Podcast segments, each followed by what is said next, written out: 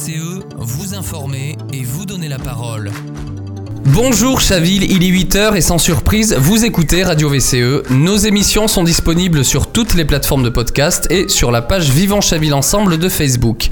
Autour de la table, Monique Couteau, tu vas traiter du sujet des logements sociaux. Oui, euh, Jonathan, et apporter un certain nombre de précisions, tant en définition qu'en pourcentage. Juste après, Alain de Frémont, tu vas nous faire découvrir une exposition de street art. Oui, bonjour Jonathan, je vous proposerai une balade dans un tunnel.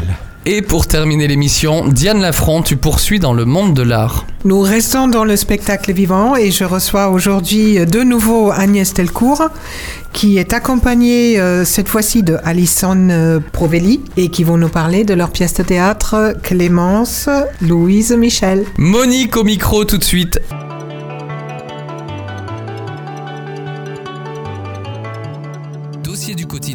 Avec Monique Couteau. Oui, ben, peut-être rappeler d'abord qu'il y a quatre euh, catégories de logements sociaux suivant les prêts et subventions accordées aux organismes lors de la construction de l'immeuble. Et donc, en fonction de la nature du prêt, le plafond de revenus pris en compte pour avoir droit au logement social est différent. Euh, rappelez qu'il y a le PLAI, prêt locatif aidé d'intégration, qui est réservé aux personnes en situation de précarité. Pour bénéficier d'un PLAI pour une personne seule, le plafond de ressources annuelles est de 13 378 euros. Pour un ménage, par exemple, composé de 4 personnes, il est de 31 287 euros. Il y a aussi le PLUS, prêt locatif à usage social, ça correspond en gros au HLM, hein, plus de 80% des logements sociaux euh, globalement. Pour une personne seule, le plafond de ressources est de 24 316 euros. Pour quatre personnes, de 56 878 euros. Puis on a deux autres catégories. Le PLS, prêt locatif social, qui finance des logements situés dans des zones tendues sur le marché immobilier. C'est le plafond du PLUS plus 30%. Et enfin le PLI, qui est un prêt locatif intermédiaire pour des ménages à revenus moyens supérieurs. Évidemment, ce qui est important, c'est que les loyers diffèrent d'une catégorie à l'autre. Pour les plus bas, c'est égal ou inférieur à 6,22 euros le mètre carré. Et pour les plus élevés, ça peut atteindre 11,70 euros, voire plus. Donc euh, les loyers aussi dans les logements anciens sont plus abordables que dans les logements neufs. Alors, quelle est la répartition sur Chaville et combien de demandes de logements sociaux? En 2018, la répartition des logements sociaux était de 13% de PLAI, 68% de PLUS, 14% de PLS et 12,4% de PLI. À Chaville, depuis euh, plusieurs années, le nombre de demandes de logements sociaux tourne autour de 900. Le chiffre précis pour 2021, 938 demandes, 151 attributions. Et le nombre moyen d'années pour obtenir un logement social est de 6 ans,2 mois. Alors par rapport à la loi SRU, comment se situe Chaville? Puisque je rappelle que la loi SRU est une loi de décembre 2000, 2000 qui impose aux communes un taux de logements sociaux par rapport aux résidences principales. Et oui, et puis ça a été complété par la loi Duflot de 2012 qui a porté le taux de 20 à 25% Donc c'est le cas pour Chaville. Euh, dans l'agglomération parisienne, les communes de plus de 1500 habitants euh, doivent avoir 25% de logements sociaux. À Chaville, en 2021, on est pile à 25% de logements sociaux. faut dire que c'est un peu en baisse, puisque les deux années précédentes, on était à 25,4 puis à 25,2. C'est encore mieux que les communes voisines de GPSO qui ne sont pas aux 25%, que ce soit Ville d'Avray, 21%, Marne-la-Coquette entre 21 et 23, ici Moulineau, Vanves entre 23 et 25. Bon, mais même à Chaville, on est en dessous des besoins. Qui sont les demandeurs de logement social Alors 66,6% sont locataires, dont 35,1% dans le parc social et 30,4% dans le parc privé. Mais il y a aussi des demandes provenant de personnes sans logement personnel, soit sans abri, soit des personnes en centre d'hébergement ou hébergées par des tiers ou de la famille, ou en foyer de jeunes travailleurs, et aussi des demandes de propriétaires dans le parc privé, dont certains sont en situation de mal logement, soit sans confort sanitaire, soit en situation de surpeuplement, soit tout simplement ne peuvent plus faire face à leurs charges.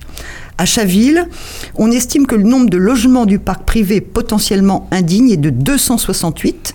Et il faut rappeler aussi que dans le parc locatif privé, pour un 60 mètres carrés, il faut compter environ 400 euros de plus par mois au minimum que dans un logement social.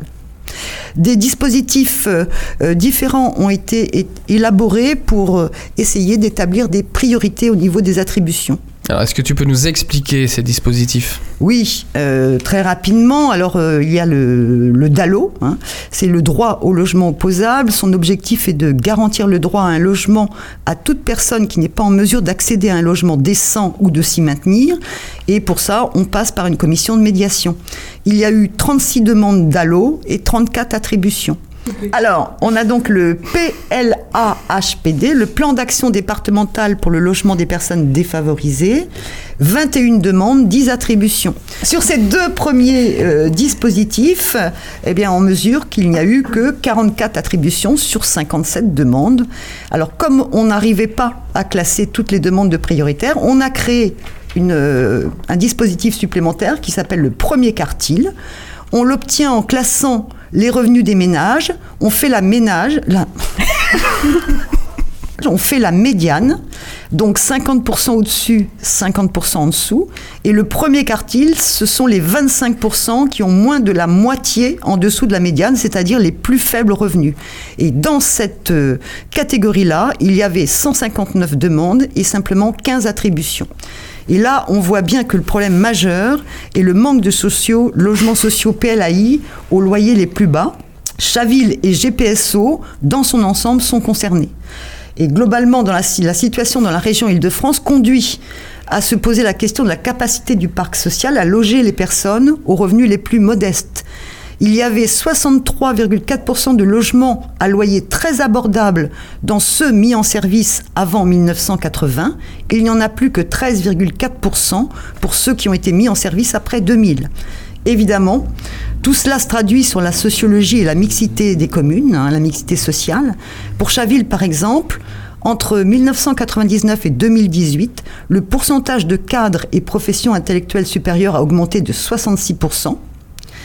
Euh, tandis que le pourcentage d'employés a diminué de 1% et celui des ouvriers de 35%. Donc on voit bien qu'il y a effectivement euh, là une traduction euh, sociale et une atteinte à la mixité sociale. Alors pour terminer, je dirais aussi qu'il existe le dispositif Solibuy, qui est un système d'intermédiation locative avec des associations comme Solidarité Nouvelle pour le logement ou Habitat et Humanisme, qui permettent une location avant accès à un logement pérenne. En 2021, 16 logements sur Chaville dépendaient de ce dispositif. Globalement, la question des logements sociaux, compte tenu des besoins des demandeurs, doit être réglée à plusieurs niveaux. Communes, interco, région, État, il y a urgence. Il faut faciliter les rotations dans les logements sociaux en fonction de l'évolution des besoins familiaux, récupérer des logements durablement vacants, augmenter de façon très importante le pourcentage de PLAI et au moins réguler les loyers dans le parc privé, si ce n'est les plafonner. Merci Monique et nous vous proposons de réécouter euh, nos émissions du 18 avril et du 17 octobre 2022 où nous avons reçu les représentants des SNL et Habitat et Humanisme. C'est le moment de la chronique bande-annonce.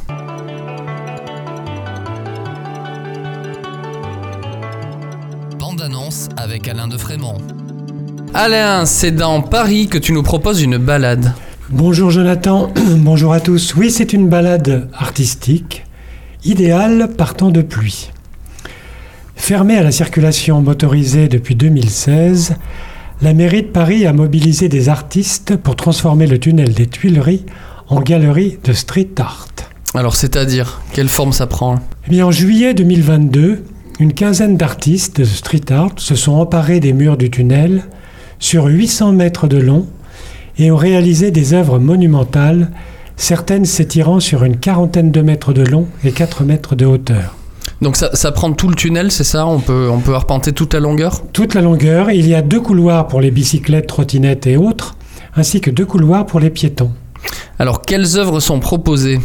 Alors ce sont essentiellement des œuvres françaises, Bolt, un Aveyronais passionné d'art brut et de dessins d'enfants. Erel, dont le travail issu du graffiti nous plonge dans une vision éphémère de l'espace urbain. Hydran, qui est un ancien tagueur, qui utilise un langage abstrait plein de détails, mais qui reste très énigmatique. Mais on trouve aussi l'italien Andrea Ravo Mattoni, qui travaille avec le musée du Louvre, où il donne des cours et quelques conférences. Pour lui, sa démarche est d'expliquer comment on peut faire de l'histoire de l'art contemporain avec une bombe de peinture. Il a réalisé également des toiles exposées au château d'Amboise à l'occasion de la mort de Léonard de Vinci. On y trouve aussi des œuvres du finlandais Jussi Seven, qu'on surnomme le graffeur de la vie sauvage. Après avoir entendu ses aînés parler de leur incursion créative nocturne, il se lance dans les graffitis, s'intéresse au pochoir, puis à la photographie. On a pu l'admirer l'an dernier en pleine création sur le mur d'Oberkampft, au 107 rue d'Oberkampft, dans le 11e arrondissement de Paris. Alors, question plus terre à terre, comment s'y rendre? Comment on se rend au tunnel des Tuileries? Très facile, le tunnel est accessible au niveau bas du pont Neuf via le quai bas. Et ce qui est bien, c'est que l'accès est libre 7 jours sur 7. À ne pas manquer, même par jour de pluie, on est abrité. Plus près de chez nous, n'oubliez pas la 13e exposition Ursine Art qui aura lieu le dimanche 11 décembre 2022 au centre de loisirs Jean Massé, rue Albert Perdreau, à Vélizy-Bas. Le principe de cette exposition eh bien, Vous pouvez exposer vos créations, peinture, bijoux, broderie, sculpture, dentelle, collage, photographie, et découvrir en même temps celles d'autres artistes locaux. Pour vous inscrire et éventuellement exposer vos œuvres, le mail ursinecartier tout attaché gmail.com. C'est, je vous le rappelle, le dimanche 11 décembre de 10h à 17h30 face au 27 de la rue Albert Perdreau sur le trottoir de Vélizy-Bas. Et l'entrée est libre. À bientôt.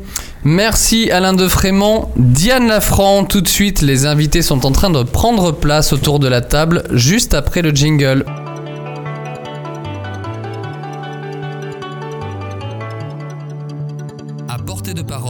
Avec Diane Lafranc. Aujourd'hui, je reçois dans ma chronique de nouveau Agnès Delcourt. Bonjour Agnès. Tu es accompagnée aujourd'hui de Alison Provelli, l'actrice incarnant le rôle principal de la pièce de théâtre du même euh, nom, Clémence Louise Michel, mise en scène par toi, Agnès. Après les premières représentations de la pièce au Théo Théâtre à Paris en septembre dernier, votre euh, pièce sera jouée donc le 26 novembre prochain à l'école Paul Bert à Chaville. Euh, quelles étaient les premières réactions du public après les, premières représentations au Théâtre, Agnès? Bonjour Diane déjà, et merci de nous recevoir euh, à nouveau. Alors on était ravis de rencontrer un public aussi aussi nombreux. Euh, on a fait quasiment, on en est très fiers, le plein euh, durant les cinq jours. Voilà. Alors les remarques, pour répondre plus précisément à ta question, les remarques les plus nombreuses se rapportaient plutôt au fait que bah, la plupart des spectateurs ne connaissaient pas vraiment la vie de Louise Michel, tous ses combats. Euh, et bien souvent, son rôle se résumait pour la plupart au mouvement de la commune, alors qu'elle a fait tellement d'autres choses. Donc euh, ils étaient ravis en fait de bah, de connaître un peu mieux son histoire et puis ça leur a surtout donné envie de, lire sur, euh, sur Louise, de lire ses ouvrages, hein, puisqu'elle en a écrit pas mal, de lire éventuellement des biographies. Alors, euh, beaucoup étaient surpris aussi du fait qu'elle a eu une relation avec Victor Hugo et que de cette relation est née une petite fille qui s'appelle Victorine. Voilà. Et puis tous les engagements autour de la peine de mort, l'éducation des filles, les conditions de vie dans, dans, les asiles de fous, ou encore son amour inconditionnel pour, pour la nature, les animaux. On pourrait presque dire que c'était une des premières écologistes. Voilà, si je peux me permettre. Mais enfin, bon, ce qui nous a fait le plus plaisir euh, en tant que bah, artiste, c'est que les spectateurs sont sortis en disant on a passé un bon moment. Voilà, pour moi, c'est la première mission du spectacle vivant, donc c'était déjà énorme. Et pour l'avoir vu euh, personnellement, moi aussi, j'ai passé un très très bon moment. Bonjour Alison, je suis vraiment ravie de vous avoir aujourd'hui au micro également. Vous jouez le rôle principal de la pièce. Comment est-ce que vous vous êtes préparé à ce rôle? Qui est Louise Michel pour vous? Et qu'est-ce qui vous tient à cœur lorsque vous vous glissez dans ce rôle? Bonjour Diane. Alors Louise Michel est bien sûr un énorme rôle qui demande beaucoup de rigueur dans l'apprentissage du texte et aussi un grand engagement dans le jeu, l'incarnation de ses différents rôles tout au long de sa vie. Et bien sûr, comme la plupart des spectateurs, je connaissais très mal Louise Michel. Je connaissais la commune qui se résumait en environ une phrase dans mon cahier d'histoire géo. Et le nom de Louise avait été évoqué, mais oublié pour ma part. Donc je remercie Agnès de m'avoir fait découvrir cette femme aux multiples combats. Et euh, dès les premières lectures de la pièce, je me suis vite rendu compte que Louise représentait la femme que je désirais être aujourd'hui, c'est-à-dire une femme qui défend ses idées, qui donne le plus aux plus humbles et qui donne surtout plus qu'elle reçoit, et surtout ce qui me tient à cœur, une professeure qui met tout en œuvre pour l'éducation de ses élèves, leur formation à la liberté et bien sûr au respect. Puisque en tant que professeur de français et de théâtre, il me tient à cœur comme à Louise de placer l'enfant au centre des apprentissages, car bien sûr c'est lui qui en détient les clés, et comme tout professeur, je ne baisse jamais les bras devant les difficultés que peut rencontrer un enfant. Donc le modèle d'apprentissage de Louise me satisfait et me correspond parfaitement. Donc vraiment, ce qui me tenait à cœur, c'était voilà, de transmettre aux spectateurs la femme forte et engagée qu'était Louise. Merci beaucoup, Alison. On, sent, euh, comme, comme ce qu'on a vu déjà sur scène, une énergie. Votre, voilà, une énergie, votre engagement. Euh, Agnès, la mise en scène, elle est faite euh, avec très peu de moyens décoratifs qui me rappellent les mises en scène sobres du théâtre plutôt absurde tels que la cantatrice chauve d'Ionesco, les huit clos de Sartre ou encore la métamorphose de Kafka euh, des années 80 et 90.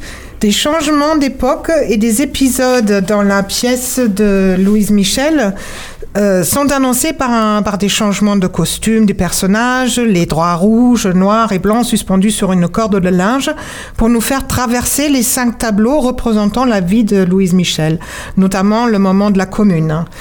Euh, variation entre dialogue et monologue. Pouvez-vous nous dire un peu plus sur votre mise en scène? Oui, alors c'est vrai que le, décor, enfin plus exactement la scénographie, constitue pour moi un, personnage à part entière euh, de la mise en scène. J'y inclus bien sûr des lumières, la, musique, enfin l'ambiance quoi. Il m'importe de créer sur scène un univers complet et propre aux, propos que je, souhaite défendre. En fait, je, souhaite que les spectateurs entrent quasiment dans une bulle en quelque sorte et, qu'ils viennent y découvrir euh, bah, les personnages et, voire les interroger.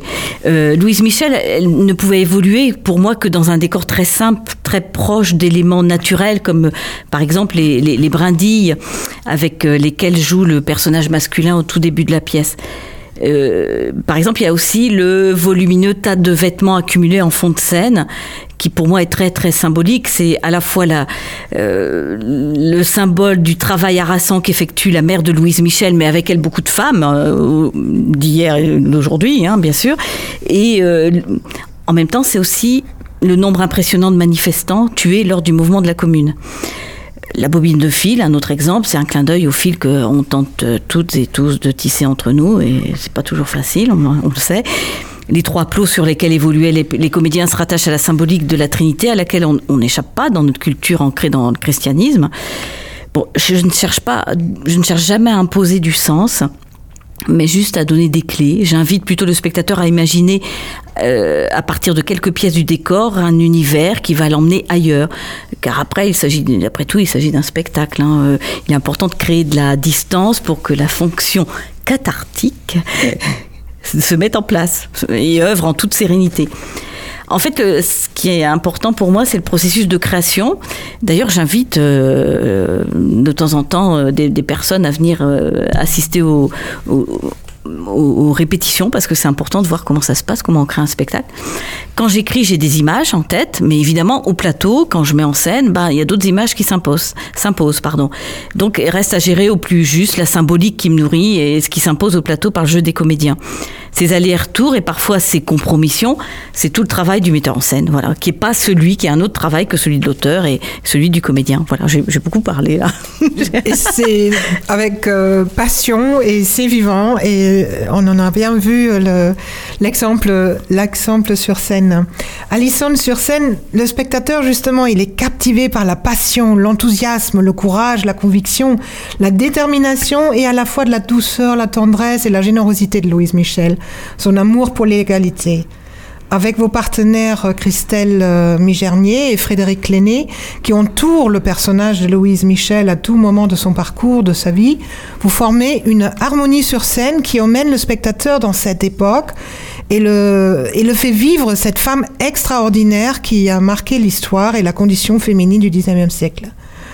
Qu'est-ce que ce personnage peut apporter aux jeunes femmes aujourd'hui, à une époque des réseaux sociaux, de la représentation féminine sur Instagram, le mouvement MeToo, l'engagement politique des jeunes femmes comme Greta Thunberg pour l'environnement, les femmes iraniennes dans, dans leur lutte pour la liberté Est-elle une Gisèle Halimi? Que peuvent apprendre les jeunes femmes de Louise Michel, anarchiste et révolutionnaire aujourd'hui? Alors Louise Michel est bien sûr une figure emblématique du féminisme qui montre justement aux jeunes femmes que notre voix et nos engagements peuvent compter. À notre époque, bien sûr, Louise pourrait être une fémène qui se bat pour les droits des femmes, et elle est évidemment une Greta Thunberg dans la mesure où la nature est au cœur de ses préoccupations et de son enseignement. Mais selon moi, Louise est surtout un modèle de liberté et d'engagement, puisque être une femme ne l'a pas empêchée de se battre pour les plus humbles, de défendre et d'écrire en faveur des malades mentaux, ou encore de s'engager contre la peine de mort. Et, son rôle en Nouvelle-Calédonie aussi. Hein. Mm, mm. Mm, oui, c'est vrai, c'est vrai, oui. il est vrai que Louise Michel est un, symbole pour beaucoup de féministes. Euh, moi, j'ai beaucoup pensé aux fémènes hein, en écrivant la pièce. Mais il m'importait aussi, de, à travers ce portrait de femme, de montrer que l'engagement, finalement, s'impose tout naturellement à Louise, comme il s'impose à de nombreuses femmes euh, face à des événements dramatiques ou à des engagements auxquels elles ne peuvent pas échapper. Alors, on peut se poser la question pourquoi certaines s'y jettent plus facilement que d'autres? Peut-être certains dictats sociaux euh, jouent sans doute beaucoup, mais je, ne cherche surtout pas à, culpabiliser celles et ceux qui ne s'engageraient pas pour des causes justes. Au contraire, avec cette pièce, je cherche à dire aussi qu'à notre mesure, chacun, chacune, peut contribuer à rendre la vie plus douce pour ceux qui souffrent d'injustice, y, compris, euh, enfin notamment, je pense aux injustices sociales d'aujourd'hui. J'aime beaucoup l'image du petit colibri de Pierre Rabhi, hein, qui est beaucoup utilisé, mais bon, euh, je, la, reprends. À chacun son chemin, pourvu qu'il soit borné d'amour. Louise est une amoureuse de la vie. Voilà, soyons toutes et tous des amoureux de la vie. C'est peut-être cela le, véritable message de la pièce pour moi. Et quand je dis cela, je cherche pas le consensus ou à me bercer d'une morale béni oui oui, ça me ressemble pas ça. Je pense plus. Là, j'ai vu il y a deux trois jours le film le dernier des, frères Dardenne, hein, Tori et Lokita.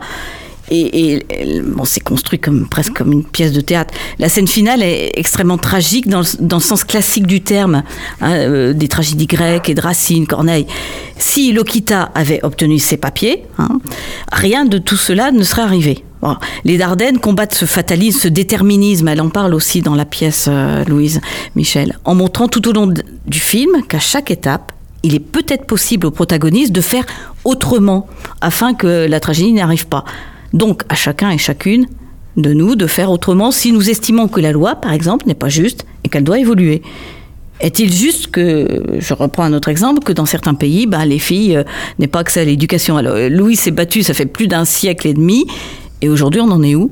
Bah, je pense notamment aux femmes en Afghanistan qui ouvrent les, portes de leur maison euh, clandestinement pour faire euh, l'école aux, filles, enfin pour permettre aux filles d'aller à l'école.